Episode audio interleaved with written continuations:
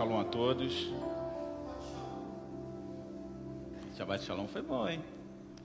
Amém.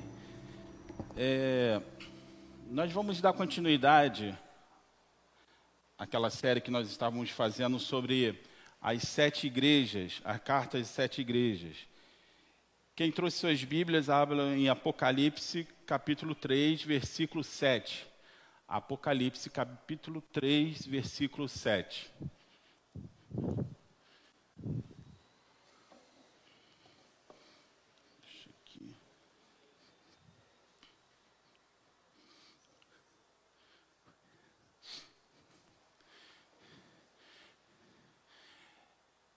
Presta bem atenção aí no, no versículo, no, no texto que nós vamos ler, porque essa noite eu gostaria da participação de vocês. Quem quer ser ministrado nessa noite aí? Amém? Eu também quero. Então, às vezes, a ministração que vai ser ministrada na minha vida vai, pode vir daí. Então, hoje eu queria que vocês participassem. Deixei ali o microfone e nós vamos, quem quiser falar ali, fala ali. Vou fazer algumas perguntas e vamos debater, amém? Eu acho que assim faz com que a gente aprenda melhor e fique mais na nossa mente. Diz assim: Ao anjo da igreja que está em Filadélfia, escreve: Isso diz o que é santo, o que é verdadeiro, o que tem a chave de Davi, que abre e ninguém fecha, e fecha e ninguém abre. Conheço as tuas obras, eis que diante de ti pus uma porta aberta, e ninguém a pode fechar. Tendo pouca força, guardaste a, a minha palavra e não negaste o meu nome. Eis que farei aos da sinagoga de Satanás, aos que dizem judeus e não são, mas mentem, eis que os farei que vêm e adoram prostrado a teus pés, e sabe que eu te amo. Como guardaste a palavra da minha paciência, também eu guardarei da hora da tentação que há de vir sobre todo o mundo, para tentar os que habitam na terra. Eis que venho sem demora, guarda o que tens, para que ninguém tome a tua coroa. A quem vencer, eu o farei coluna no templo do meu Deus, e dele nunca sairá. E escreverei sobre ele o nome do meu Deus, e o nome da cidade do meu Deus, a Nova Jerusalém, que desce do céu, do meu Deus, e também o meu, no, o meu novo nome. Quem tem ouvidos para ouvir, ouça o que diz as igrejas. Amém? Bom, quando a gente fala sobre as cartas que foram escritas ali, só para eu lembrar aqui, que eu acho que eu esqueci, quem foi que escreveu as cartas? Hã? Ah, parei, eu vou embora. Quem? Isso, João que escreve as cartas, ditada por Jesus, não é isso? E João está onde? Passeando, fazendo trilha, está fazendo o quê? Ele está preso da ilha de Pátimos, não é isso? Amém. E João, preso na ilha de Pátimos, ele recebe uma visita, a, visita de Jesus, e Jesus, como um bom médico, ele identifica que as sete igrejas têm algum, algum tipo de problema e ele manda João escrever mostrando o problema e também mostrando a solução. É interessante que todo mundo quer ser a igreja de Filadélfia, amém? Não é isso? Que as outras igrejas sempre têm um probleminha aí, ninguém quer ser. Embora, se a gente olhar bem de, bem de perto, a gente vai ver que a gente tem muitos dos problemas que tem nas outras igrejas também. Mas Filadélfia é uma que está mais ali, então todo mundo quer ser crente da Filadélfia. Ninguém quer ser de Esmirna, ninguém quer ser de Tiatira, quer ser da Filadélfia. E a Filadélfia começa assim: como em, todo, em todas as cartas, Jesus se apresenta para aquela igreja. E nessa apresentação, se vocês observarem, eu acho que nós estamos na sexta igreja, é, em todas as apresentações, o, o Senhor Jesus ele se apresenta de uma forma que vai ser pertinente para o problema daquela, daquela comunidade. E aqui ele vai se apresentar assim: Ao anjo da igreja que está em Filadélfia, escreve: Isso diz o que é santo, o que é verdadeiro, o que tem a chave de Davi.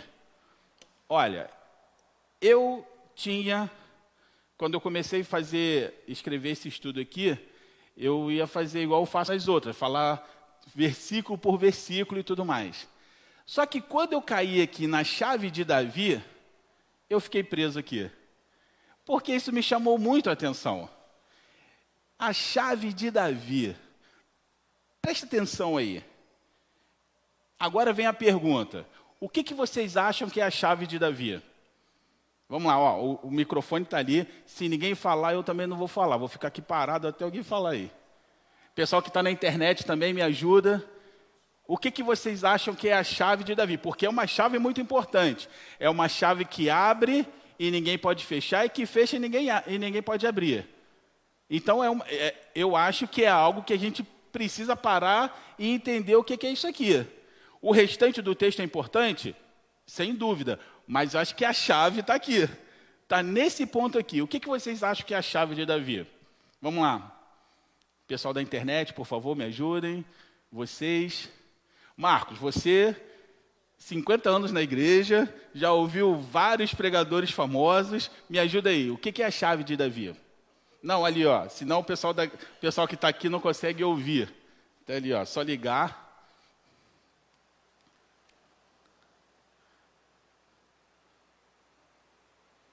pastor, acho que é aquela capacidade que Davi tinha de, apesar de errar, ser humano errando, tinha um coração contrito, sempre se quebrantava e conseguia, com isso, chamar a atenção de Deus para ele. Amém, amém. Assim, cada um de nós vamos ter uma interpretação, não tem certo nem errado, amém? Vocês vão ter a interpretação de vocês, eu tenho a minha interpretação, e foi o que eu falei. Então, de repente, o que vocês falar aí vai me edificar. Eu sei que tá doido para falar. Ali, pega ali, a chave de Davi. Não, não, senão o pessoal não escuta. Se você fala aí, o pessoal lá não escuta. Eu acho que essa chave de Davi pode ser algum acesso para o reino celestial que desce do céu Nova Jerusalém. Acho que pode ter alguma coisa a ver.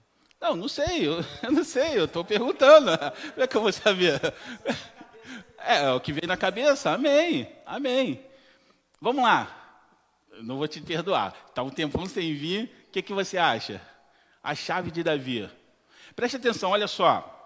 Ele fala aqui que quem, que quem tem essa chave de Davi é Jesus. Então tem algo especial nisso aí. Márcio, vamos lá, Márcio. Dez anos também, já, já passou de. fez teologia milhares de vezes. Me ajuda aí. Julinha, me ajuda. Esteve em Israel, foi na cidade de Davi. Me ajuda aí. Não, tem que ser ali, porque senão o pessoal não escuta. Tem que ser. Ah, não, não sabe? Está entendendo como que um versículo a gente precisa meditar na palavra de Deus? Eu queria muito passar direto, mas quando eu bati aqui na chave de Davi, eu falei assim, cara, tem algo interessante aqui. Bom, o, o, o Marcos falou que é, é, o acesso que Davi tinha a Deus. Sim, sim, verdade, isso aí é uma coisa que o próprio Deus vai falar. A capacidade que ele tinha de se, é, é, de se arrepender. Não, e tem uma coisa mais interessante do que o arrependimento no caso de Davi. Eu nunca vi Davi transferir a culpa dele para alguém. Não é verdade? Nunca vi. Ele nunca transfere a culpa dele para ninguém. E eu vou falar um pouquinho disso mais para frente. Você falou isso. O, o Patrick falou que era a capacidade dele chegar aos céus, né? Conectar com, com Deus ali. Sem sombra de dúvida, porque Davi era um homem que, que realmente buscava Deus e Deus ouvia o clamor dele. Se você for olhar, Ó, deixa eu, deixa eu colar aqui porque eu não lembro de cabeça. Mas se você for olhar, Davi escreveu 74 salmos. Eu acho que agora a gente começa a entender. Salmos é o quê? Hã? Louvor e adoração. Quando a gente louva e faz uma adoração, a gente está fazendo o quê? Vamos lá, gente. O que, que a gente está fazendo? A gente está orando. Quando o pastor aqui, geralmente, ele começa o trabalho de, de, de Shabat aqui, lendo os salmos. E algumas vezes ele fala assim: vamos orar os salmos. Ou seja, os 74 salmos são o quê? Orações. Amém? Então, quando ele fala que é, ele tem. Alguém, alguém, alguém falou alguma coisa aí? Alguém me ajudou aí? O pessoal da internet nem ajuda também. Puxa vida. Quando ele fala assim, que ele tem a chave de Davi, uma coisa que me, que me salta aos olhos, que me chama a atenção, é que Davi é um dos primeiros homens que mais usa uma arma espiritual, que é a oração. Já pararam para pensar nisso? Davi é o homem que mais orou a Deus. 74 salmos é o que foi registrado, fora o que não se foi registrado. Davi, se, é, ele se arrependia, sim, através do que? Da oração. Davi chegava aos céus, cons conseguia alcançar o trono de Deus, sim, através de quê? Da oração. Então, quando você fala que, que, é, que Jesus ele tem a chave de Davi, Jesus fez tanta oração que ele até ensinou para a gente como orar. Não é verdade? Pai nosso que estás nos céus. E, em todas as vezes que ele vai orar, em algumas vezes tal, ele chama alguns discípulos, e os discípulos fazem o quê? A gente chama no quartel de torar, né? Eles tora, né? Tora na hora lá, nem não consegue. Jesus olha para ele e fala assim: vocês não conseguem guardar uma vigília comigo nem uma hora. Dias virão que vocês precisarão fazer isso, orar. E você vai ver que a oração ela é tão, ela é tão importante, porque é a oração que vai fazer toda a diferença na vida de cada um de nós. Todos nós aqui somos cristãos, vocês são cristãos ou vocês estão só visitando? São da, então, tá. Boa noite, eh, Mônica. Então, está tudo em casa, né? Oração. Então, quando você. É, então, vou pegar vocês também. Todo mundo aqui, eu acho que sem exceção, já passou por alguma situação e que foi para o joelho. Sim ou não? Sim. Todos nós já fomos para o joelho. Mas sabe qual é o problema da oração nos dias de hoje? a oração ela tem sido negligenciada. A oração tem sido colocada de lado. A oração parece que não tem tanta importância. E a oração ela é, ela é facilmente é, substituída por louvores, facilmente substituída por palavras, facilmente substituída por um monte de entretenimento que hoje existe dentro, infelizmente, do corpo de Cristo quando na verdade a oração é o que vai fazer toda a diferença. Então, quando ele fala assim, olha, assim diz o santo que tem, é, que é verdadeiro, que tem a chave de Davi, que abre e ninguém fez.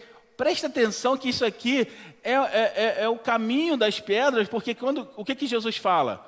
O que vocês orarem ao Pai, o que se fecha nos céus, o que se fecha na terra será fechado nos céus, não é isso? Então ele está mostrando que o caminho da vitória está na oração. O caminho da vitória está na oração. E vou falar uma coisa para vocês. A oração ela é mais importante do que você estudar, estudar, estudar a Bíblia. Sabe por quê? Existem muitos teólogos que sabem muito mais do que eu e você, mas na sua essência eles são ateus. Sim ou não?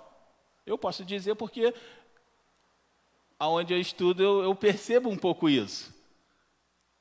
Então você vê que tem pessoas que têm assim uma interpretação maravilhosa, mas é tudo conhecimento humano. Mas quando você, outro dia eu, eu e a Adriana a gente estava andando na rua, aí passou duas senhoras do coque, né? Aí Adriano falou assim: ali, ó, vai duas senhoras do coque. Ah, meu Deus, usa elas para falar comigo. Por quê? Porque a, a, gente tem aquela coisa que as irmãs do coque são as irmãs de oração, né? Que busca Deus. Hã? Coque é, da Assembleia de Deus. E essas, é, essas irmãs são as irmãs do, do, do círculo de oração. Né? Tem, tem, até alguém que falou uma vez, não sei quem foi, falou assim: ah, eu tenho até medo de fazer alguma coisa, porque minha mãe é do círculo de oração. Deus revela para ela lá que eu estou fazendo errado. Mas é verdade. Então, assim, quando a gente, é, a gente observa que Jesus ele vai se apresentar à igreja de Filadélfia como o que tem a chave de Davi. E eu faço uma pergunta para vocês: Jesus venceu também pela oração, sim ou não?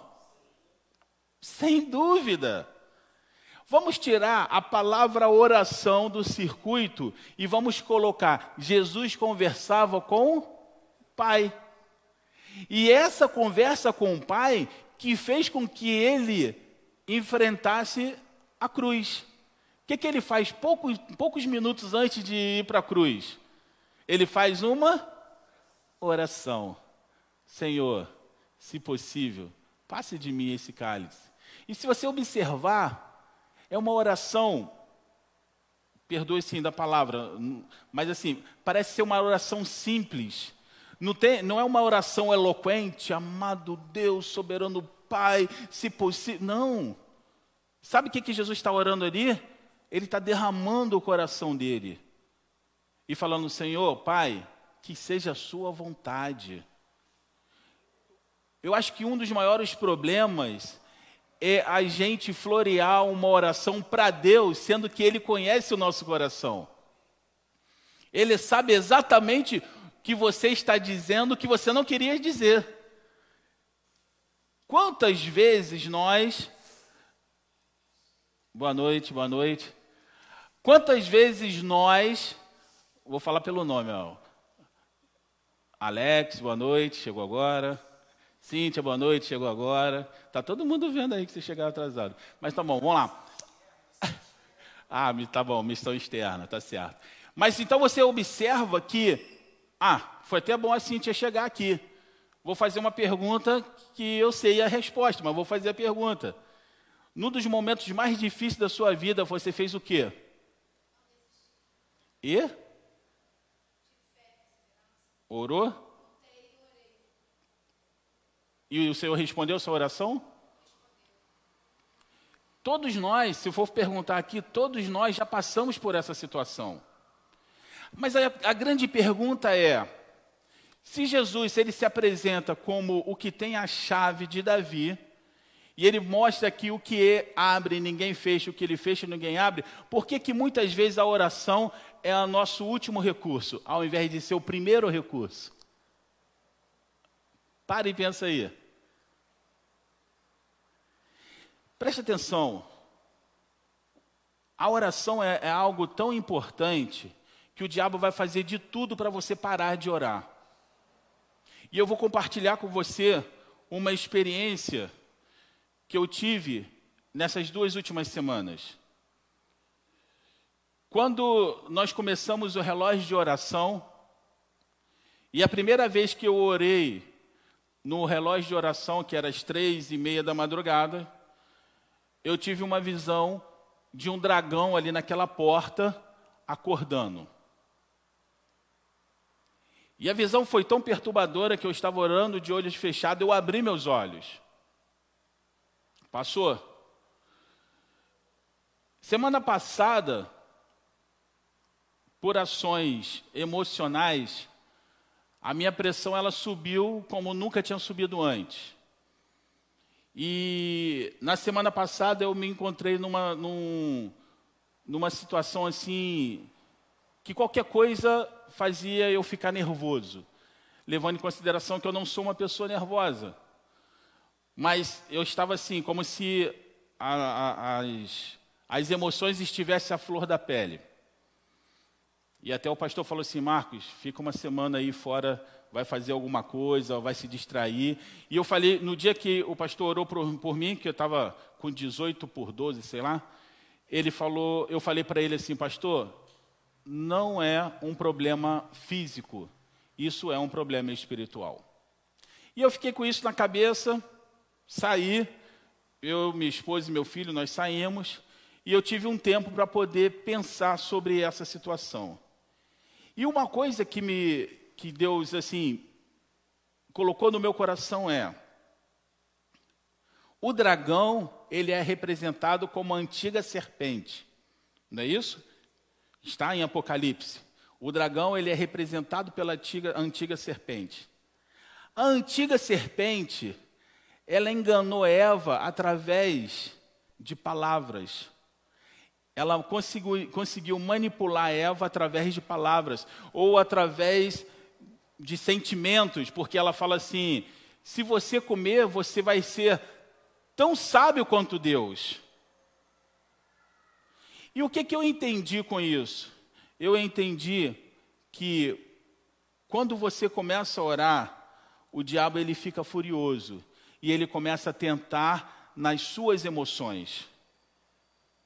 Porque muitas vezes você, uma vez eu até falei isso para o meu filho Júnior, eu falei assim: o diabo ele nunca vai te atacar pelo seu lado mais forte. E aonde você está esperando o ataque, não vai ser aí que você vai ser atacado. Você vai ser atacado no lugar que você menos espera. É como se. Tem até uma, uma história, né, Laurence da Arábia, que a tropa inimiga estava de frente para o mar. E toda a, todo, todo, Todo o poderio deles estava voltado para o mar, porque eles nunca imaginariam que seriam atacados pelas costas, porque nas costas daquele exército estava o deserto do Saara. E Laurence da Arábia falou assim: se nós atacarmos pelo deserto, nós vamos vencer, porque eles nunca vão esperar ser atacados pelo deserto. E ele faz aquela empreitada, perde muito soldado, mas consegue chegar lá e consegue realmente derrotar o exército turco, porque o exército turco não esperava um ataque pelo deserto, esperava um ataque pela, pelo mar. Então, o inimigo ele vai te atacar justamente nas suas emoções para fazer com que você duvide. Porque se você duvidar por um momento, você não ora. Se você perder a fé por um momento, você não ora. E eu faço uma pergunta para vocês nessa noite. Já aconteceu com algum de vocês de perder a fé na hora de orar? Seja sincero. Ou será que foi só comigo que isso já aconteceu? Eu já orei ao Senhor da seguinte forma: Senhor, eu não tenho força nem para orar. E por favor, me dá um sinal, porque eu estou deixando de acreditar. E se você olhar os salmos de Davi, Davi vai falar coisas parecidas com isso. Ele vai fugir de Absalão e ele vai falar: Senhor, os meus inimigos estão se multiplicando. Eles são mais poderosos do que eu posso suportar. E sabe o que é uma coisa interessante na vida de Davi? Davi sabia que o que ele estava passando era a culpa dele. Sabe por quê? Porque quando Absalão mata o próprio irmão, Davi queria matar Absalão.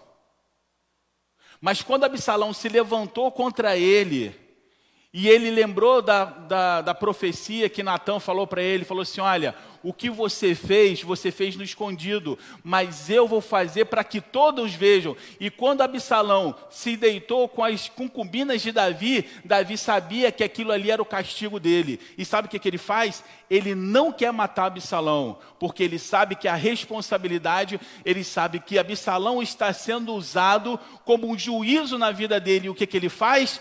Ele não luta contra Absalão. Ele tem tanta coisa que ele fala assim: não mate um moço.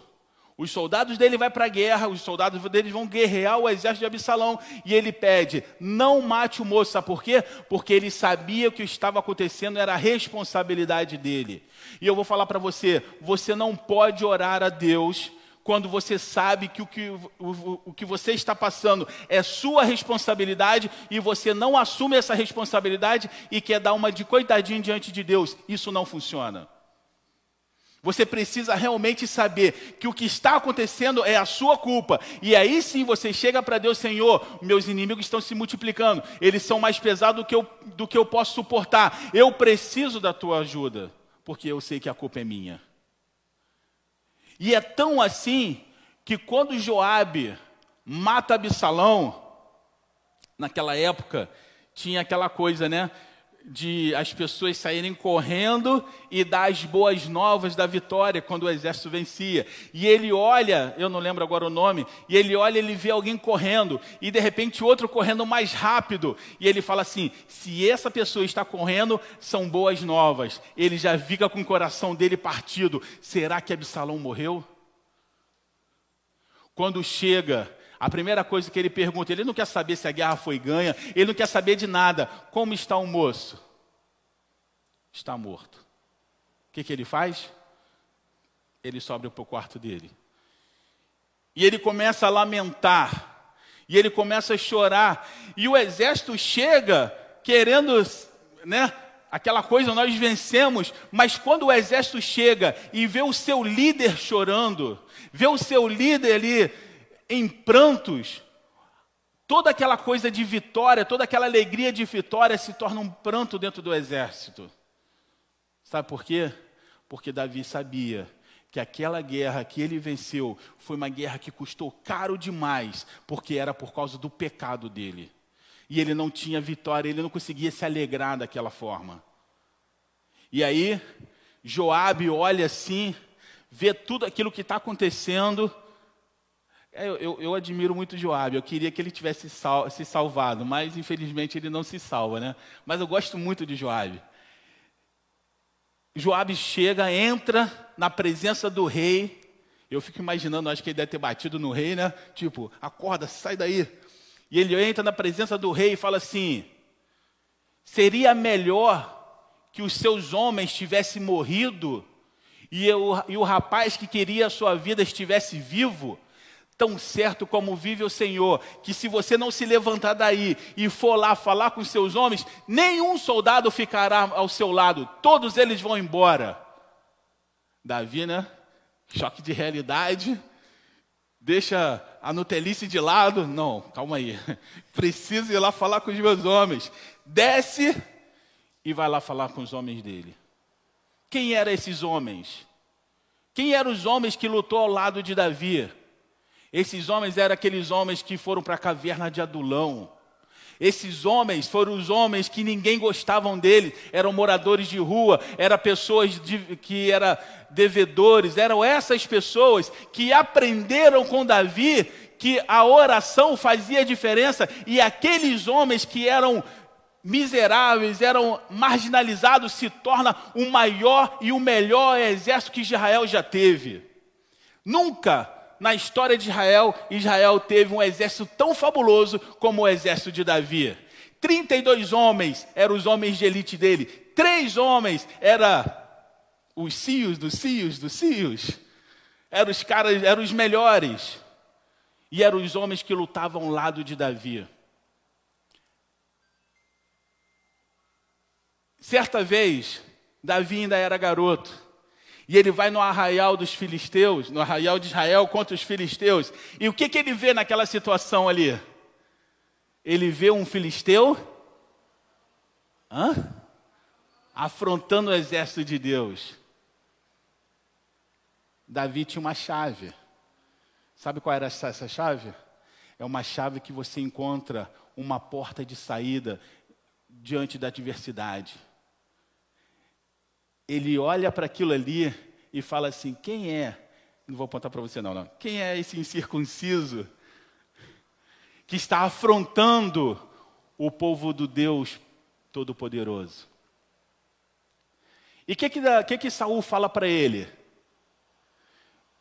Ele é um homem de guerra. Você não tem condições de enfrentá-lo. O que, que Davi fala para ele? Hã?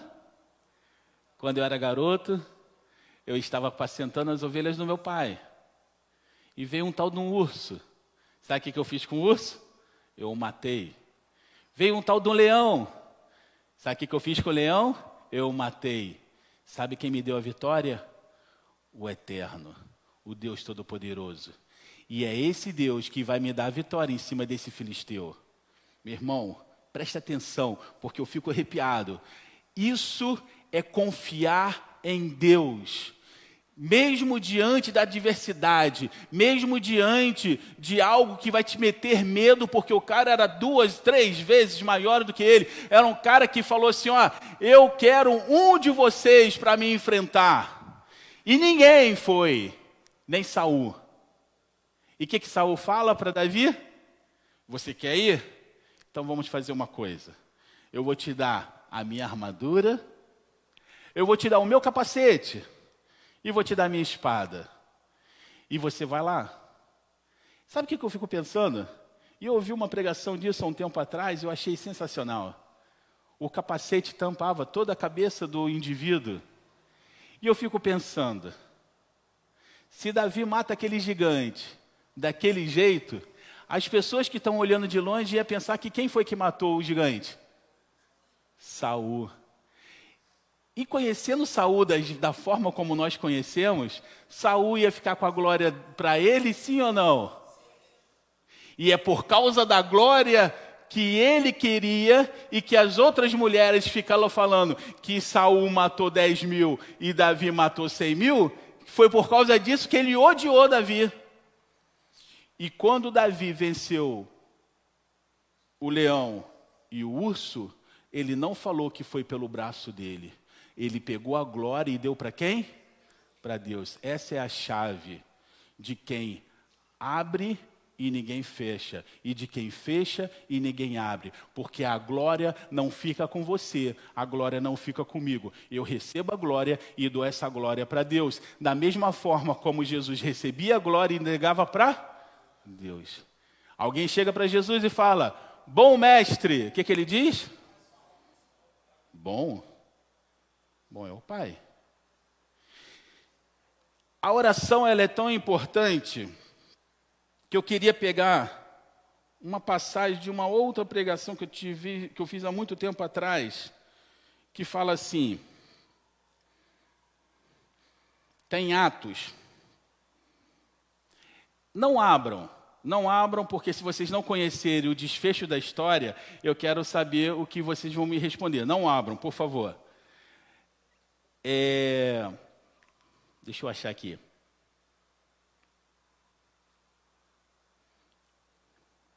Bom, a história é a seguinte: os discípulos se reuniram e precisavam colocar alguém no lugar de Judas, porque Judas havia cometido suicídio.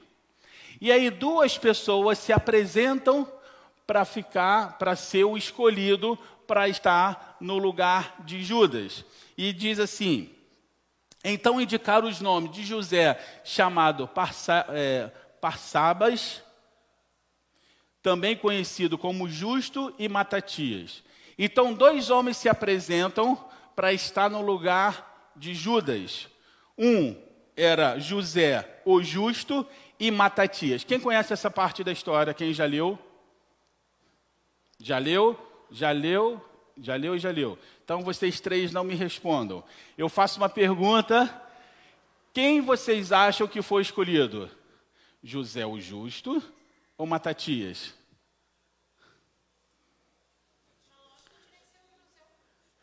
Na lógica deveria ser o José o Justo. Você sabe quem foi escolhido? Matatias. Mas eu faço uma pergunta, e o que você falou é verdade. Se você fosse pelo nome, José, o justo, ah, claro, é lógico. A reputação do cara, né? Ele é justo, todo mundo conhece ele como justo. Só que eles fazem uma coisa: o que, que eles vão fazer? Eles vão orar. E quando eles vão orar, quem é o escolhido? Matatias. Mas e o justo? Eu faço uma pergunta para vocês. Vocês me conhecem? Marcos aqui. Vocês me conhecem? Sim ou não? Superficialmente. Você sabe o que, que passa no meu coração? Vocês sabem do que eu sou capaz? Ah, mas você é pastor. E daí? Você só conhece alguém se o Senhor assim quiser revelar para você e se você pedir uma coisa que a gente não pede na igreja, que é discernimento. O discernimento só pode vir através do Espírito Santo de Deus. Pelo certo eu escolheria o justo aqui. Mas o Espírito Santo de Deus sondou o coração dos dois e achou o Matatias, que não tinha nenhum atributo, melhor do que o que tinha um atributo de justo. Nós somos enganados porque esquecemos de orar antes de tomar decisões.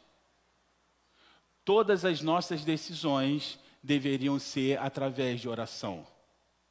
Mas a vida é tão corrida e vivemos num mundo tão, tão corrido que nós tomamos decisão. E depois que não dá certo, nós vamos orar. E eu falo para você, ainda bem que eu não sou Deus, porque se eu fosse Deus, eu não te ajudaria. Porque primeiro você faz, depois você pede minha ajuda. Mas Deus ele tem uma misericórdia tão grande que mesmo assim ele ainda ajuda a gente. Qual é a chave de Davi? É a chave da oração. Se eu posso dar um conselho para cada um de vocês hoje, tenha uma vida de oração. Não dê um passo nem para a direita nem para a esquerda sem que antes tenha a oração. E Jesus, Deus, Ele não vai te responder na hora que você quer que Ele te responda. Eu aprendi isso, porque Ele não está debaixo dos nossos caprichos. Ele vai responder na hora que Ele acha que é a hora certa. E é nesse momento que quando você ouvir a voz dele, a sua vida vai ser totalmente inundada de esperança. Posso dizer isso para Cíntia, posso dizer isso para Mônica lá atrás, posso dizer isso para mim, mas não posso dizer para muitas outras pessoas. Eu conheço algumas experiências, mas a maior de todas as experiências é: ele tem a chave que pode abrir e pode fechar. E ele continua falando assim: Eis que tenho posto diante de você uma porta que ninguém pode fechar. Mesmo uma porta aberta, você ainda pode não ser abençoado. Você sabia disso? Porque você precisa tomar a decisão de passar pela porta. E essa decisão cabe cada um de vocês, cabe cada um de nós. Todas as vezes que nós entrarmos em oração, nós vamos despertar um dragão. Um dragão que estava adormecido, porque nós também estávamos adormecidos. Mas quando você orar, esse dragão vai ser despertado. Mas se você continuar, ele vai ser despertado para ser destruído, porque a palavra de Deus diz que as cascas de demônio ela só sai com jejum e oração. Não é louvor, não é estudar, não é nada disso. É jejum e oração. E por que, que é jejum e oração? Sabe por quê? Deixa eu falar uma coisa para vocês. Quando vocês escutam uma pregação, alguém se dedicou, buscou para poder se aprimorar, para poder pregar. Mas isso não quer dizer que vocês fizeram a mesma coisa. Às vezes vocês só estão sentados ouvindo. Mas quando vocês estão em jejum e oração, aí é uma busca individual. Você está buscando. Você está querendo um contato com Deus. Você está querendo ouvir algo de Deus. Isso é pessoal. Por isso que buscar a Deus é pessoal. É muito pessoal. Cada um de nós precisamos. E geralmente a gente só encontra quando a gente está passando por grandes dificuldades, não é verdade? Grandes homens de Deus passaram por isso, quiseram desistir. Lembra de Elias? A luta parecia ser maior do que ele podia suportar. E ele fala assim: Eu quero morrer, não dá mais para mim. E o que, que, que, que, Deus fala para ele? Fica tranquilo aí, tem 80 lá que não dobraram o joelho. Você não está sozinho. Além dos 80, eu também estou do seu lado. E eu vou te alimentar e você vai andar muito mais do que você podia imaginar. E eu faço uma pergunta nessa noite. Quantos de, quantos de nós aqui precisamos ser alimentados hoje, nessa noite, para continuar caminhando? Quantos de nós estamos passando por dificuldade que, por mais que a gente negue no nosso coração, porque às vezes a gente tem até vergonha de falar, mas a verdade é que muitas vezes nós estamos duvidando da fé? Quantas vezes? Porque a impressão que dá é que nós queremos orar agora e queremos a resposta agora, imediatamente. Mas não é assim, não. Às vezes leva anos, mas é a perseverança que vai dizer se você vai conseguir receber a bênção, sim ou não. Pregar e vocês ouvirem é uma pequena parte do processo, mas a maior parte do processo é a sua vida com, em oração com Deus. É quando você vai lá para o seu quarto e você fecha a porta. Ou seja, você se desliga do mundo, agora é só eu e o Senhor. Eu vou falar coisas para o Senhor que eu não falaria numa oração normal, perto de outras pessoas.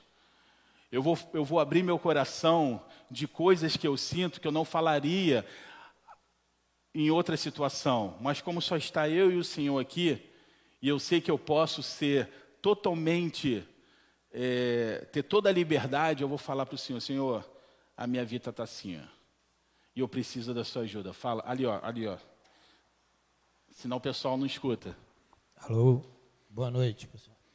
É, aquele rapaz que nós fomos na casa dele, né, fomos visitar ele e a mãe, mora ele e a mãe, está passando problemas. Parece que depois que a gente passamos lá, só piorou. Aí eu falei para ele, cara, vai no íntimo. Eu, Pastor, não podemos somente nós com as orações te ajudar. Você tem que, no seu íntimo, orar para Deus e ter fé. Aconselhei ele praticamente quase uma semana toda. Vai no teu íntimo, busca Deus. Vai lá e fala todo o teu problema. No seu íntimo. Você e Deus que tem que resolver. E essa semana parece que as coisas mudaram da água para o vinho para ele a mãe dele está bem, ele conseguiu a transferência, está super feliz e agora está até com a companheira, me apresentou, fui na casa dele, aniversário da mãe dele de 89 anos, me abraçou lá, super bem. Aí eu falei, ó, a busca é contínua. A, é, a busca é contínua, eu falei para ele. Ele tirou as imagens de ídolos da casa dele, o senhor me aconselhou falar com ele, lembra? Então ele me abraçou, a mãe dele abraçou. Hoje, 89 anos, a mãe dele me abraçaram muito. Eu fiquei muito feliz porque eu, eu, fui um servo de, do Senhor, uma ferramenta. O Senhor também foi lá. E ele fez questão de eu ir lá hoje. Então, quer dizer, ele falou: como é que pode, Alex? Eu estar tá numa situação horrível na semana e na, na, na outra, e agora essa semana eu falei: é, é Deus. É a busca, é a oração, né? Se nós soubéssemos o poder da oração, a gente não, não negligenciaria nisso. Para a gente terminar, eu só queria ler um salmo de Davi. Esse salmo aqui, 57. Esse salmo é quando ele estava escondido na caverna de Adulão. Ele estava fugindo de Saul, Saul queria matá-lo. E ele começa assim: Tem misericórdia de mim, ó Deus tem misericórdia de mim, porque a minha alma confia em ti, e à sombra das tuas asas me abrigo até que passe as calamidades. Clamarei ao Deus Altíssimo, ao Deus que por mim tudo escuta, executa. Ele enviará desde os céus e me salvará do desprezo daquele que procura devorar-me. Deus enviará a sua misericórdia e a sua verdade. A minha alma está entre leões, e eu estou entre aqueles que estão abrasados, filhos dos homens cujos dentes são lanças e flechas, e a sua língua espada afiada. Seja exaltado, ó Deus, sobre os céus, seja a tua glória sobre a terra. Armaram uma rede para os meus passos, a minha alma está abatida, cavaram uma cova diante de mim, porém eles mesmos caíram no, no meio delas. Preparado está o meu coração, ó Deus, preparado está o meu coração, cantarei e louvarei. Eu acho isso aqui fenomenal, sabe por quê?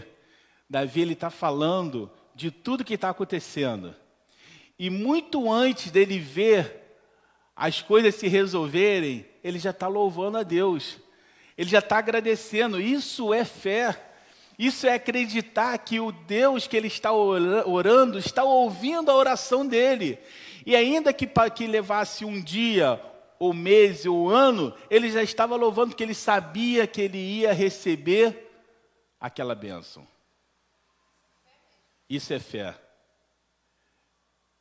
No meio das nossas piores lutas, será que a gente consegue louvar a Deus? Pare e pense, irmão. Pare e pense, porque essa é a maior de todas as ferramentas que Deus tem nos dado. E a gente quer procurar em tantas outras coisas, quando na verdade a oração pode resolver tudo nas nossas vidas. Eu não conheço ninguém que confiou em Deus e não deu certo. Eu não, confio, eu não conheço ninguém que orou com fé e não aconteceu.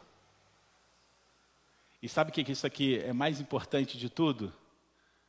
Te faz um dependente de Deus. Dependente de Deus. E aí você não tem nenhum mediador entre Deus e você. Você vai direto ao trono do, do nosso Deus. E isso não tem preço. A liberdade que eu e você nós temos, ela custou um preço de sangue para que nós vendemos, para nós poder vender a preço de qualquer coisa, ou porque nós temos carência, ou porque nós temos é, traumas. Não, a sua liberdade vale o preço de sangue. Jesus morreu na cruz para que você seja livre, para que você tenha liberdade de ir até Deus e não colocar ninguém no, no, no, caminho entre você e Deus. Ele te deu essa liberdade. Não jogue isso fora, porque isso custou um preço de sangue. Isso custou um preço de sangue. E nessa noite, Ele quer ouvir a oração de cada um de vocês. Eu sei que todo, que, todo mundo que está aqui tem problemas. Porque se não tivesse, estava viajando, estava fazendo alguma coisa, estava feliz da vida. Se está na igreja é porque precisa de alguma coisa, amém? Sim ou não? Então, faça o teste.